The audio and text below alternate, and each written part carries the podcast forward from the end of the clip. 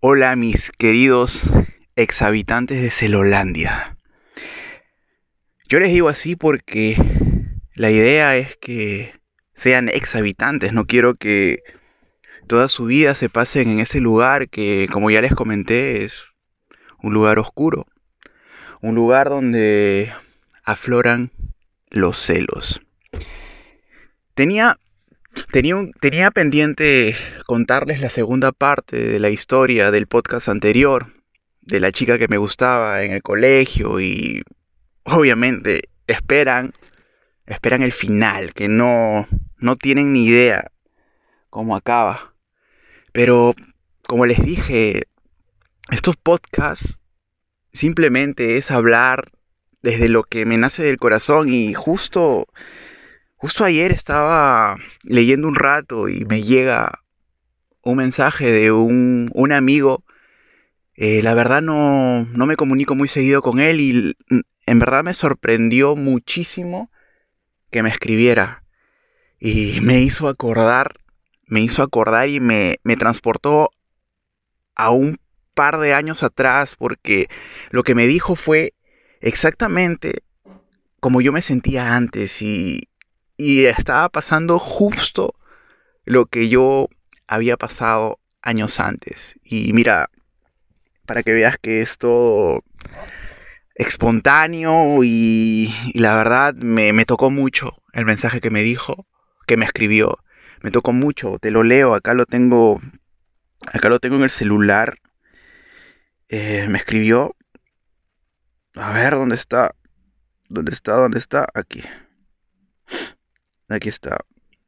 Me dijo, y bueno, te voy a, te voy a contar lo que me pasó antes, de verdad. Me escribió, me dijo, amigo, ¿estás? Me dijo, brother, tomé y la fregué. Me dijo otra palabra, pero te digo, la fregué feo.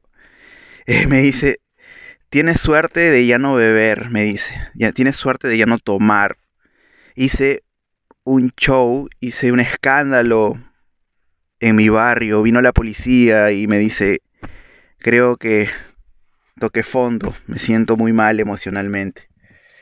La verdad, me sentí completamente identificado porque es exactamente como yo me sentía años atrás. Y aquí viene un tema muy, muy, muy, muy, muy importante. Mi amigo me dijo, he tomado y la he fregado. He hecho escándalo en mi barrio. Me siento mal emocionalmente.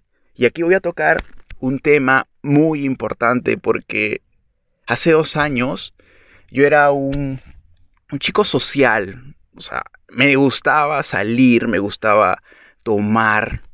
Eh, y la verdad, cuando uno toma y no está equilibrado emocionalmente, relucen, salen a relucir tus peores demonios, salen a relucir lo peor de ti. Y créeme que es una etapa muy, muy, muy, muy, muy complicada, muy complicada. Cuando yo estaba completamente equilibrado, es decir, no había tomado, no había ingerido alcohol, era celoso. Tenía celos. Eh, imagínate con un grado de alcohol alto, cómo se desencadenaba, cómo me desencadenaba emocionalmente o cómo, cómo reaccionaba internamente, cómo mi mente detonaba con simplemente imaginar cosas. Es bien complicado, es bien complicado. Si tú eres una persona celosa y a eso le adhieres el tomar hasta un punto que ya no puedes controlar o simplemente tomas y de un momento a otro eh, ya no puedes eh, tener el control de, de tus emociones, es bien, bien complicado. Entonces, desde mi punto de vista, desde mi experiencia, si tú te desbordas emocionalmente y a nivel de los celos, cuando estás sano, trata de alejarte por un tiempo hasta que empieces a conocerte más internamente, hasta que empieces a equilibrarte más emocionalmente. Aléjate del alcohol un tiempo. Que tomes el, alcohol no quiere decir que seas un alcohólico o que no sepas eh, equilibrar las cosas, pero por experiencia te lo digo, a veces cuando uno está tomando o bebiendo, compartiendo con amigos, ese momento se vuelve mágico, ese momento se vuelve inolvidable y te ríes, conversas, sale sale a relucir tal vez eh, algunas emociones o algunos sentimientos que no te atrevías a expresar sin alcohol. ¿Y por qué crees que pasa eso? Porque la inseguridad que sientes estando completamente sano, no te permite ser como eres y, y necesitas un poco de, de, alcohol en este caso para, para que afloren y para que te sientas más seguro de ti mismo. Pero créeme que la realidad no es ese momento en el que estás con tus amigos, no es ese momento en el que te estás divirtiendo, ese momento es limitado.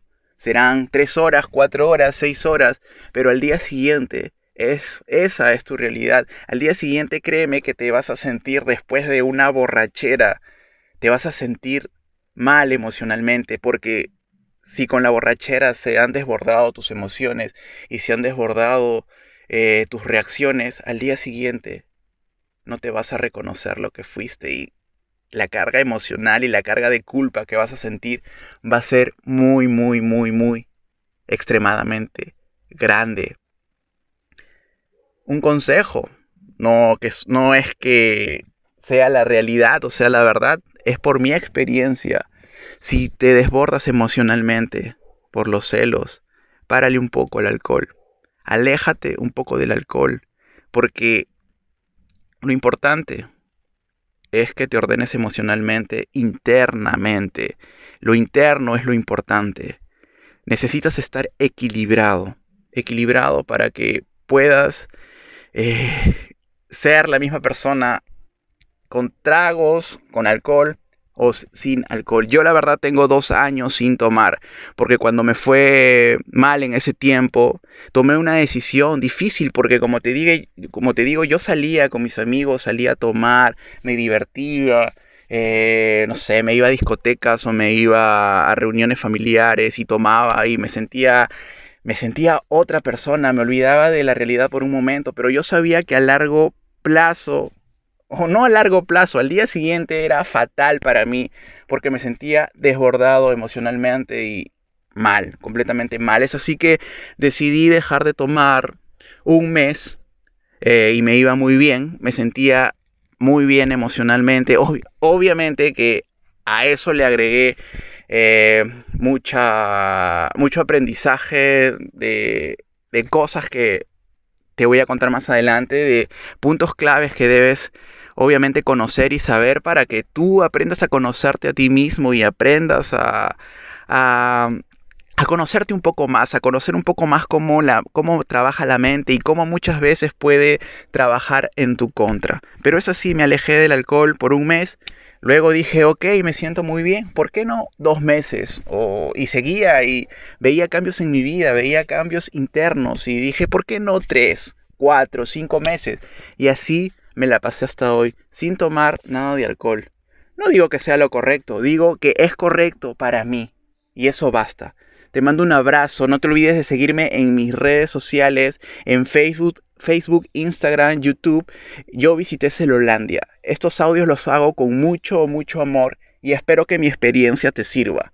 Te mando un abrazo donde estés. De verdad eres muy importante para mí y espero que mi experiencia te ayude, por favor, a salir o a mejorar un poco y a reconstruir esa, ese chip mental que tanto daño a veces nos hace. Te mando un abrazo. Soy Alejandro Manuel. En Yo visité Celolandia.